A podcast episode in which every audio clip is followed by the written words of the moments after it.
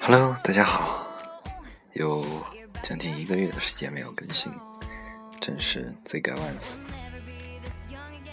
最近非常的忙碌连续的出差连续的在外面住所以这是原因之一。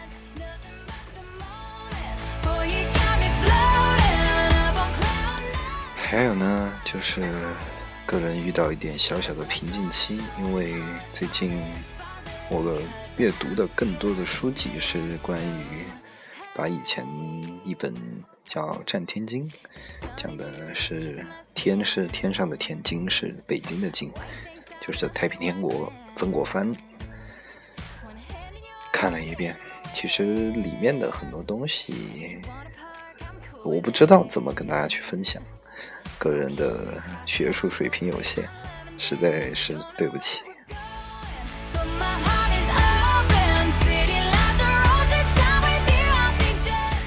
啊，今天想想啊，必须要更新节目了。那今天跟大家聊什么呢？就跟大家聊聊最近的感悟吧。在将近这一个月里面的时间，我通过关键对话还有《战天经》这两本书，结合最近各种各样发生的事情，向大家娓娓道来，做一个报告，希望你会喜欢。在此还是深表深表道歉，飘飘严重。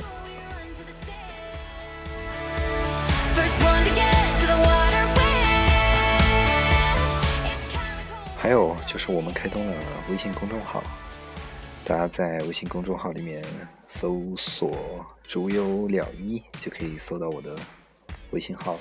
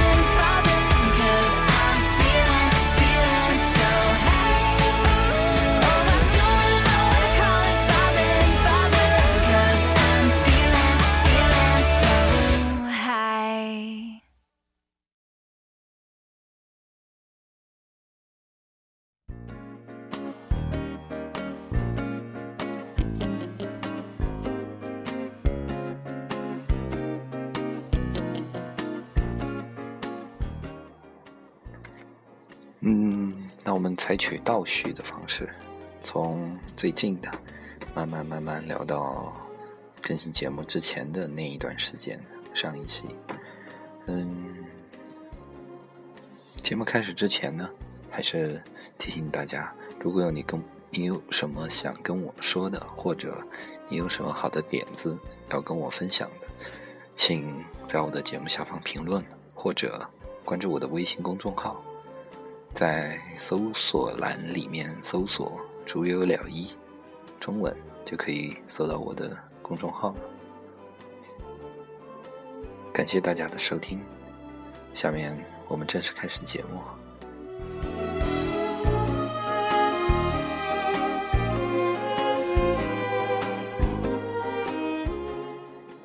今天，包括和更新节目一样。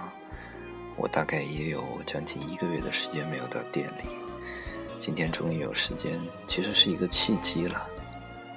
那我终于接到了我第一单人生的魔术教学单子，就是有一个高中的小朋友打电话来说他想学魔术，然后我问了他之后，他是想。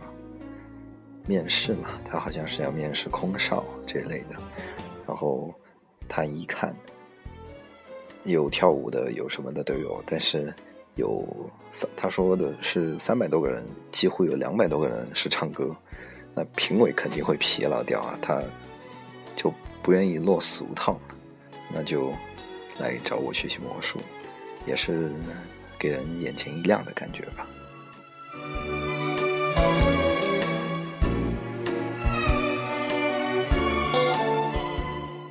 首先，我们从浅一点的方面来讲啊，其实我教了他的这个魔术很简单，几乎用不到什么手法，就是原理性的，但是效果会很好，效果很爆炸。但是在我们以前很早以前刚开始学魔术的时候，我的算师傅吧，他是这样跟我讲的：其实魔术呢。是三分技术，七分表演。你有再牛叉的技术，但是你表演的不好，这个魔术依然不会让观众觉得神奇。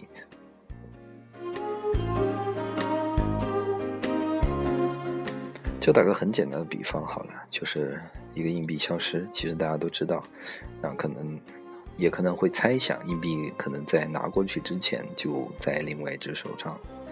但是作为魔术师，你要做到真的跟假的是一样的，连你自己在内都要相信这个硬币是拿到了另外一只手上，而不是你运用了手法什么的跑到另外一只手上。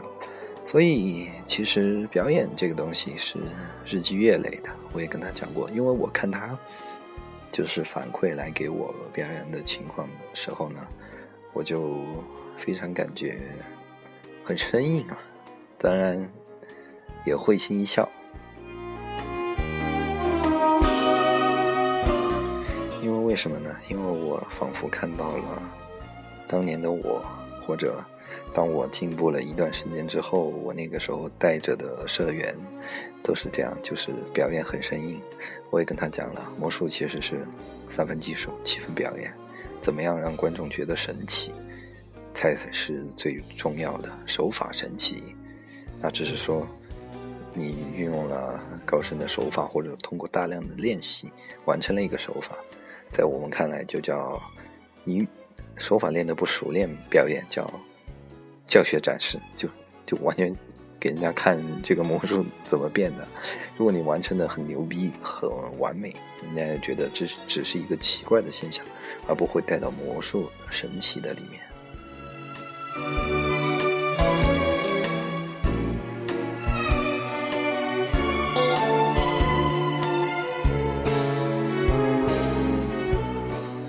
从深一点的方面来讲呢，就是可以魔术的这个源头，其实跟大家怎么说呢？生活中很多事情是一样的。你也许运用了很高深的技术，或者说很高深的、很牛叉的东西，也许是学习上，也许是其他上，但是你要怎么去包装它？成为一个产品卖出去，或者也好，或者说成为一个什么东西都好，你要让大家感兴趣，才能做到吸引大家，这才是这才是最最最重要的。这也是我这几年感悟到的。其实以前学魔术的时候，当然我学魔术不是为了泡妞，就是自己很喜欢，但是。不是为了泡妞的前提是什么呢？我就感觉很酷啊，很炫啊，很屌，我跟别人不一样啊。因为，嗯，每个人在怎么说呢？在这个人生的过程当中，就有一个心理，这是人类的一个心态，就是分别心，就。我们很多时候，你自己想想你自己啊，在工作、工作中、学习中、成长的过程中，有没有一种心态叫分别心？什么叫分别心？就比如说，你看见有人和你穿一样的衣服，突然有一天就不是约好的，不是校服啊。比如说你上班，看见有个人和你穿了同样的一件衣服，其实这个叫撞撞衫嘛。那明星也是这样，撞衫不是一件好的事情。那我们每个人都在追求独特个性所以分别心一直一直一直在我们内心的基因里面作祟。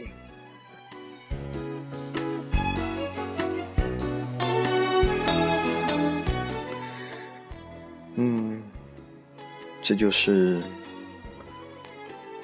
为什么分别心如此的重要。当我们的物质水平达到了一个几乎相等的情况，比如说你是富二代，我是屌丝，那富二代和屌丝最大的区别是金钱，对吧？那人类以前女性或者说异性在雄性追求异性的时候，是给他更好的这个住所、更好的物质生活，这样很容易去追到一个异性。但屌丝也不是没有逆袭的可能，他需要通过很多心思啊，跟别人做的不一样，跟富二代做的不一样，花很多心思，也是可以逆袭的。这就是分别心作祟。那女生也在想啊，你找个土豪，我也找个土豪。当然，我的前提是你的这个分别心，让他的分别心作祟要大过他对于金钱或者物质的这种诱惑吧，也许这样讲，或者说吸引。那我不是在这里说女女人就是拜金如何的，那男人也一样，我也希望追求物质，追求金钱上的成功啊，这个很正常。嗯，接话题接着啊，那在这种情况下，屌丝逆袭的可能就出现了。他带出去是一个有趣的男人，或者说是为什么坏的男女人男人不坏，女人不爱，就这样来了。因为好男人、好好先生，他们下一步要做什么，女人可能都知道，或者说已经经历过了。比如说你冷不冷啊，你喜不喜欢吃饭啊，你早点睡啊，这就是女生已经听到很多很多很多，觉得你这个男人不特别。但坏男人，他经常会做出一些就是你想象不到的事情，就在你的思想范围内之内，他的预料是预料不到你下一步要做什么，你每次都都给他在心理上的惊喜。当然，坏男人就更容易吸引女人。当然，我这里指的坏不是那种渣男了，是那种心思和想法跟那个时候的主流思想不一样的男人。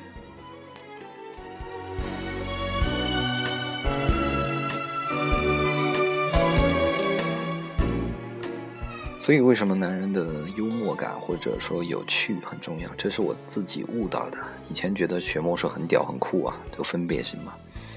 当后来毕业之后，我就觉得，其实在我看来，现在我变我会魔术，我给大家表演。其实我看中的并不是有多酷炫，别人怎么看我很屌如何的，没有没有意义。我现在更看重的就是。大家和我在一起交流的情况下，我会让大家觉得我是一个有趣的人，会让大家愿愿意来和我交朋友，或者说愿意和我交流。因为我这个人是那种表演起的时候，你看起来很活跃、很有趣，但其实我生活中是一个比较低低气压的一个人，就是我不太爱跟别人主动搭讪或者聊天。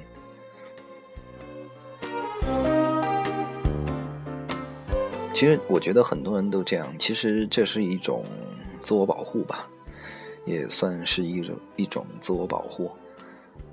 而且再加上从小独生子女都是别人围着你转，突然之间要你去围着别人转，我们没有练习过这样的套路，那一开始来说就会变得相对要困难一些，这个是正常的。但是我希望这个只是。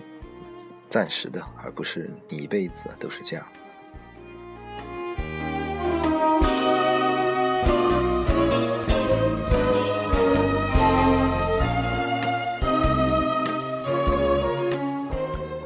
嗯，接下来就聊一下最近阅读的《战天经》。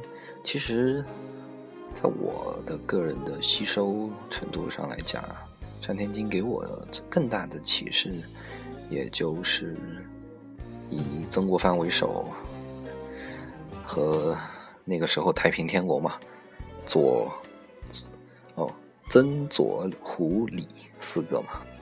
其实很多时候，它里面我给我更大的感触是他们怎么样运用那个时候的官场思维，还有他们自己的官场修为，来达到他们自己所需要的目的。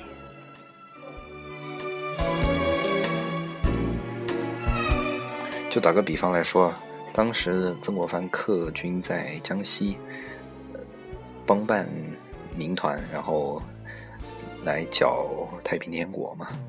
那个时候，因为他们的军饷不是由中央发的，而是由自己去筹的。有句话叫做“募兵，呃，筹募兵难，筹款更难”，就是你筹钱比招兵还麻烦，因为你招了兵更需要钱。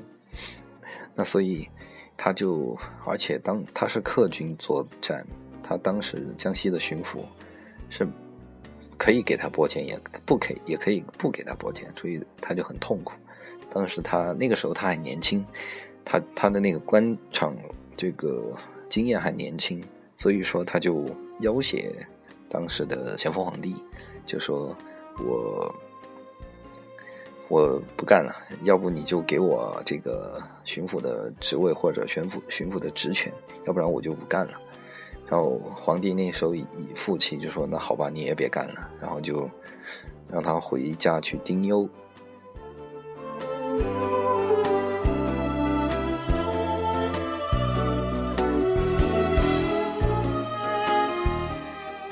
但在之后他又出山了之后呢？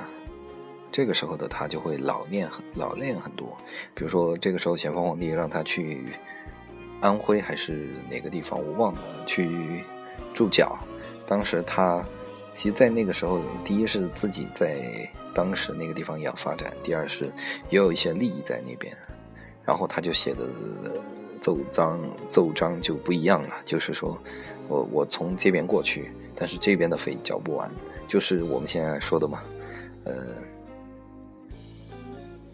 也不叫踢皮球，就是拖，就是告诉领导，这个地方如果我走了，当然我也很愿意过来，但是如果我走了，这个地方的空缺没人能补上，然后这个地方丢失了，那那边没缴成，损失更大，所以就这样完成了自己所想所所要要的东西。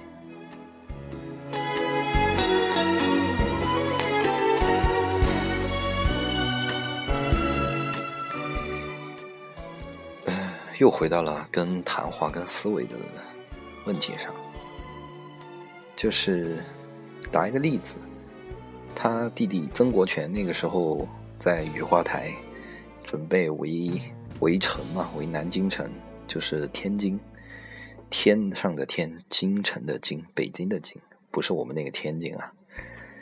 然后当时中央就派李泰国的那个时候的。军舰一起来帮忙，从长江那个地方去帮忙去打围剿太平天国嘛。这个时候呢，曾国荃不干了，为什么？因为他的功劳会被分掉嘛。然后他就上书，就扯了很多例子啊，就说当年这个军舰如何如何没有办好啊。当然，具体历史背景我就不多说了，大家去网上去搜都有的。然后。其实这个时候你犯了一个大忌，你知道吗？因为办军舰这件事情，还有被李泰国毁违约骗了的这件事情，中央其实很头疼的，包括那个恭亲王奕欣也很头疼。你你这个时候说难听一点，你就是在打领导脸，就让他觉得很尴尬。曾国藩当时都跟曾国荃讲说：“你不要歪。”这个叫做怎么说呢？怪里怪气的去说这些话，你直接就讲，我们中国人的功劳不能让外国人去抢掉。你这样讲，他们还能接受。但是如果你老是在提这个军舰如何如何没办好，如何如何不行的这个事情上，你会让中央很尴尬。那中央很尴尬，一时不高兴就把你撤掉了，你怎么办？你的功，你连一点功劳都没有。所以这就是我们平常在或者在公司或者在哪个地方也好单位上，就是说话之前一定要搞清楚这句话的利益会不会对某些人产生伤害。如果你想好了你要伤害他，那没没问题；如果你没想好，那我建议该怎该怎么说就怎么说。如果按实情来说的话，也会伤害到别人，这也是你需要去斟酌和衡量的地方。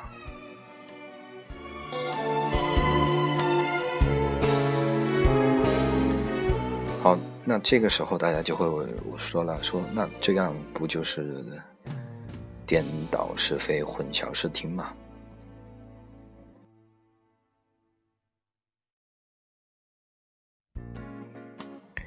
这就是我们几千年来传下来的一种思维和艺术吧，我只能这样觉得。可能我们年轻一点的就觉得什么事情照实了说，把事情说清楚不就完了吗？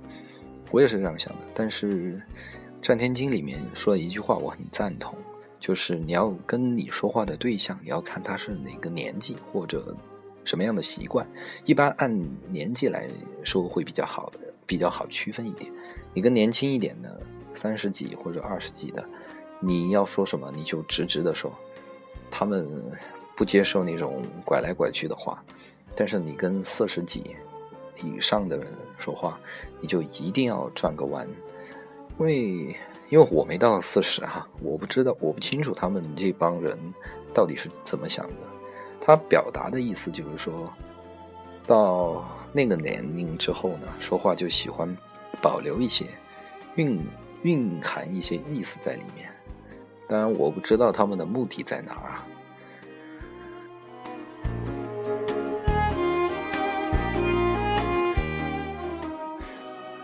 所以这就是经常我们或者官场小说，或者说那个领导的话，大家有时候听就说嗯很有意思，但你可能一听一头雾水，就是这样来的。其实我个人感觉这样不太好，因为这样很忽悠人啊。一句话，五个人可能有三种，也可能有五种不同的理解，就就是被忽悠啊。如果说的更直接一点，就防忽悠，反忽悠。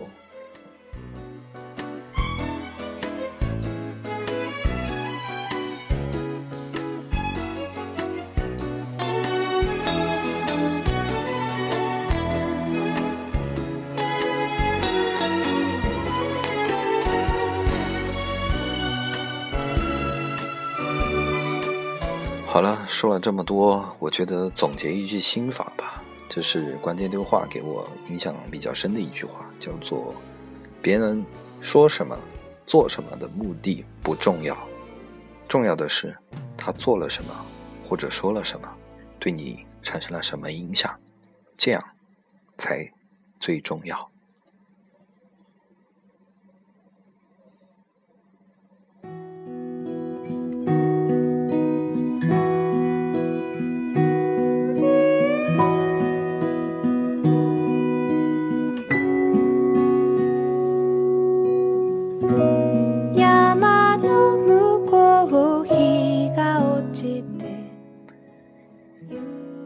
今天的分享就是这些，无非是自己这一个月感受到的，跟大家来分享。如果你有什么想说的，或者说你有什么更好的想法，或者说更和我的想法不不一致的地方，欢迎来我的节目下方评论，或者添加我的微信公众号。我的微信公众号是“主播了一”，就我们节目的名字。搜索搜索之后呢，添加就可以了。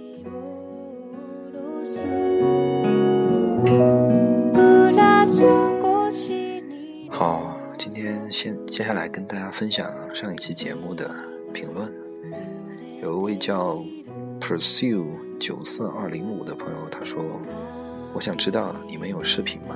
抱歉，我们现在还没有开通视频的打算。”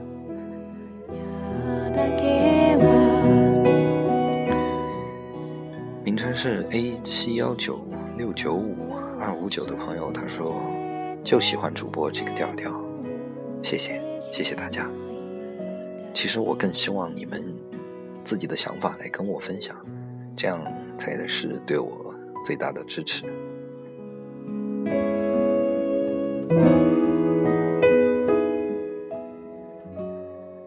名称是马哈哈鲁的朋友，他说不知道为什么听了某人说的话之后，就对他有了不一样的态度。那你能说的更明白一些吗？也许我有幸能帮你回答。好了，今天的分享就是这些，希望大家会喜欢。一个月不见，非常想念大家，晚安。思い出に誘われ